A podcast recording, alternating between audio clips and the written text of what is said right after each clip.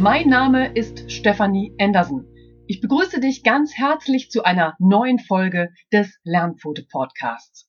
Der Podcast zu Themen rund um den Hund. Es freut mich, dass du eingeschaltet hast und dann starten wir auch gleich mit unserem heutigen Thema. Heute geht es nochmal um ein Winterthema. Die Frage ist, können Hunde schneeblind werden? Denn immer öfter sieht man vierbeinige Brillenträger. Sie schauen uns im Sommer aus dem Cabriolet oder dem Motorradbeiwagen an und sehen, wie ich finde, immer ziemlich cool aus.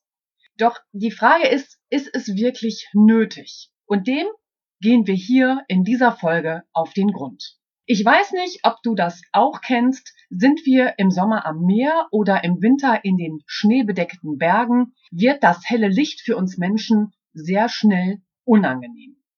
Die Meeresoberfläche oder die Schneedecke reflektieren die ultravioletten Strahlen viel stärker als sonst auf dem Land oder wie hier in der Stadt. Und ich habe für dich mal recherchiert, eine schneebedeckte Landschaft hat tatsächlich eine bis zu 16 mal höhere Reflexion. Die Reflexion auf unverschmutztem trockenen Neuschnee ist sogar um 80 bis 90 Prozent erhöht.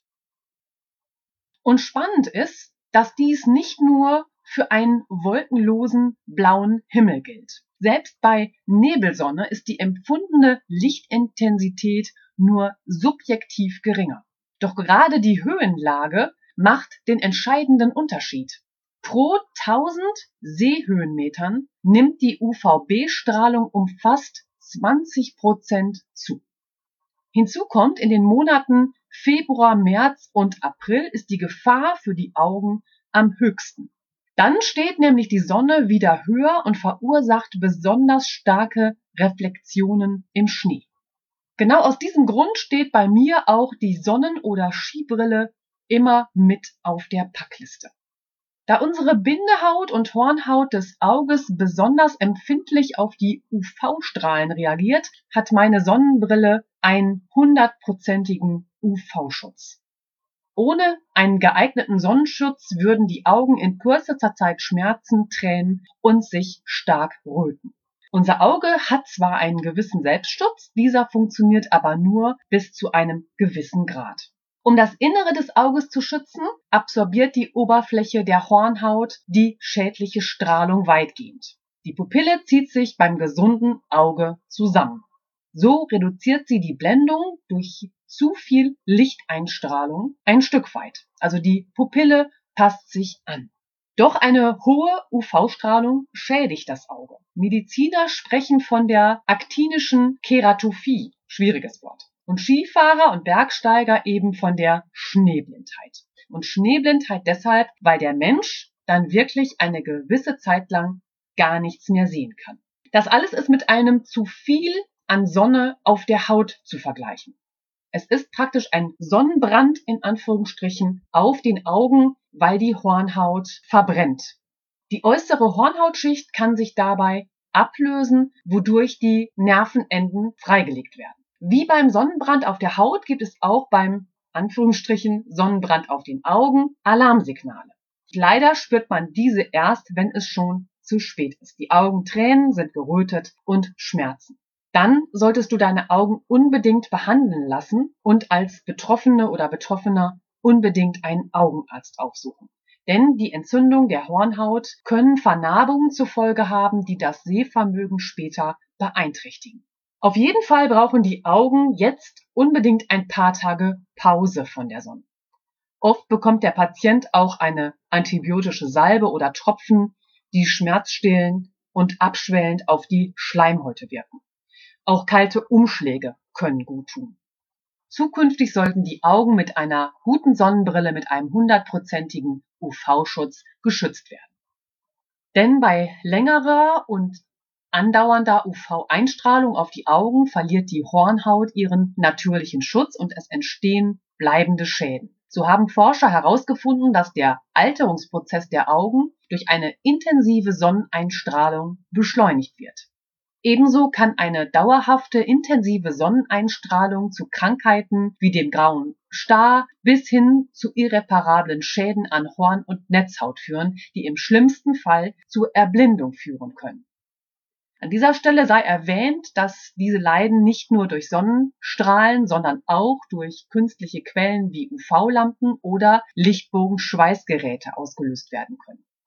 Doch zurück zum Hund. Ist denn nun eine Brille auch für Hunde sinnvoll? Ja, denn Brillen für Hunde sind mehr als nur ein modischer Schnickschnack, da das Hundeauge dem menschlichen Auge sehr ähnlich ist. Auch die Augen des Hundes können sich entzünden, wenn sie nicht vor Sonne, Wind oder Staub geschützt werden. Und ich höre schon die Argumentation vieler, die anführen, dass Hunde oder Wölfe in freier Natur auch keine Sonnenbrille tragen. Und das ist natürlich richtig. Nur welcher Wolf geht auch hoch auf 2000 Meter zu irgendeinem Gipfelkreuz, um nach Nahrung zu suchen? Unser Hund aber ist mittlerweile überall dabei. Ob wir nun zum Wandern im Hochgebirge unterwegs sind oder einen Segeltörn vor Griechenland machen. Da hat es wenig mit Vermenschlichung zu tun, wenn ich über den Sonnenschutz meines Hundes nachdenke, der mir ja nicht mitteilen kann, wenn ihn die grelle Sonneneinstrahlung stört. Wie kam es jetzt eigentlich zur Hundebrille? Die Idee zur Hundeschutzbrille kam vom Gasteiner Lawinenhundführer Gerard Imlauer. Sein österreichischer Lawinenhund wurde während einer Skitour schneeblind. Zusammen mit dem Gasteiner Optiker Reinhard Kreiker bastelte er eine Hundebrille mit UV-Schutzgläsern, Lüftungsschlitzen gegen Beschlagen und verstellbarem Kopf- und Kinnriemen für den perfekten Sitz. Später beauftragte der Optiker Kreiker eine Firma, Hundebrillen herzustellen.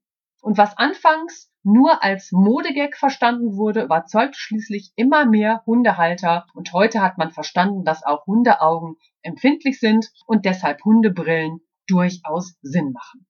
Also wenn du deinen Hund als treuen Begleiter auch immer an deiner Seite hast und du seine Augen ebenfalls schützen möchtest, muss er sich an seine Brille erst ein Stück weit gewöhnen. Auch ich musste vor kurzem eine neue Brille haben und ich habe ein recht schmales Gesicht und damit einen engen Augenabstand. Und wenn ich mir eine neue Brille aussuche, heißt es im ersten Schritt probieren, probieren, probieren. Welches Modell sitzt am besten? Welches hat die beste Passform? Welches steht mir besonders gut? Sind die Brillengläser schließlich eingeschliffen, muss sich auch der Mensch oft erst einmal an die neue Brille gewöhnen. Unserem Hund geht es da nicht anders. Auch er muss sich an seine Brille erst gewöhnen. Bei der Anschaffung der Hundebrille solltest du auf Folgendes achten.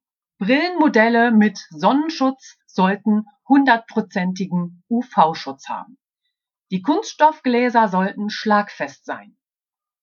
Der Rahmen sollte flexibel sein, um sich gut an den Hundekopf anzupassen. Die Anlagefläche des Rahmens sollte zusätzlich gut gepolstert sein.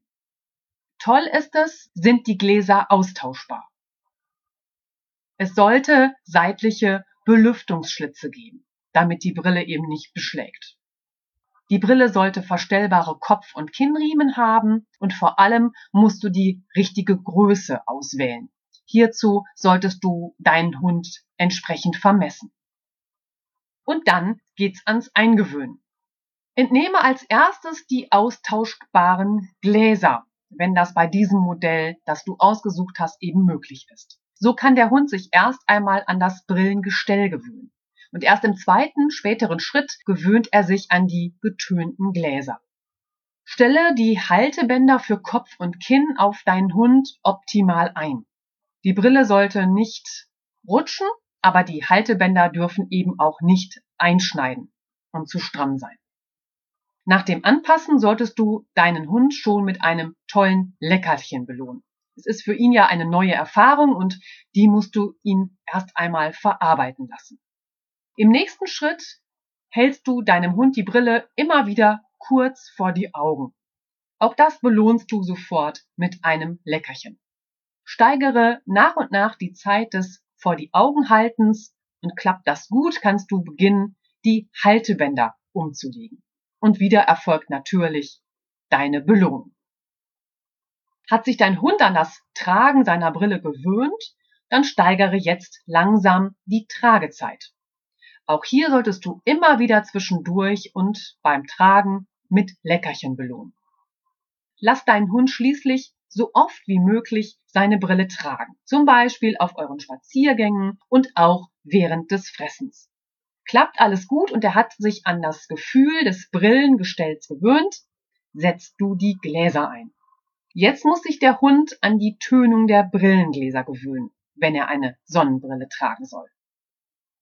Bei klaren Gläsern, die einen Windschutz für Cabriofahrten, Bootstouren oder überhaupt starken Wind darstellen sollen, ist es meist an dieser Stelle unkompliziert. Doch auch bei getönten Gläsern wird er seine Brille schnell vergessen und spüren, wie gut sie ihm tut. Wichtig sind vor allem die kleinteiligen Anfangsschritte zu gewöhnen. Hab Geduld und übe keinen Druck aus. Für deinen Hund bedeutet es erst einmal eine Umstellung und danach wird es für ihn selbstverständlich. Ja, das war die Folge zur Frage, können Hunde schneeblind werden? Wie immer kannst du den Inhalt dieser Folge im entsprechenden Blogbeitrag auf www.lernpfote.de nochmal nachlesen. Wenn du Fragen zu dieser Folge oder Anregungen und Feedback zu weiteren Themen hast, dann freue ich mich über eine Nachricht von dir über Facebook oder auch auf Instagram. Dort findest du uns unter Lernpfote oder du schreibst mir eine Mail an lernpfote.web.de und ich freue mich echt riesig über jede einzelne Nachricht. Möchtest du mir etwas zurückgeben, dann ist der beste Weg eine 5-Sterne-Bewertung über die Podcast-App von iTunes und empfehle den Podcast und Blog auch gerne an deine Familie, Freunde, Nachbarn, Arbeitskollegen weiter. Ich wünsche dir jetzt eine schöne Vorweihnachtszeit. Deine Stefanie.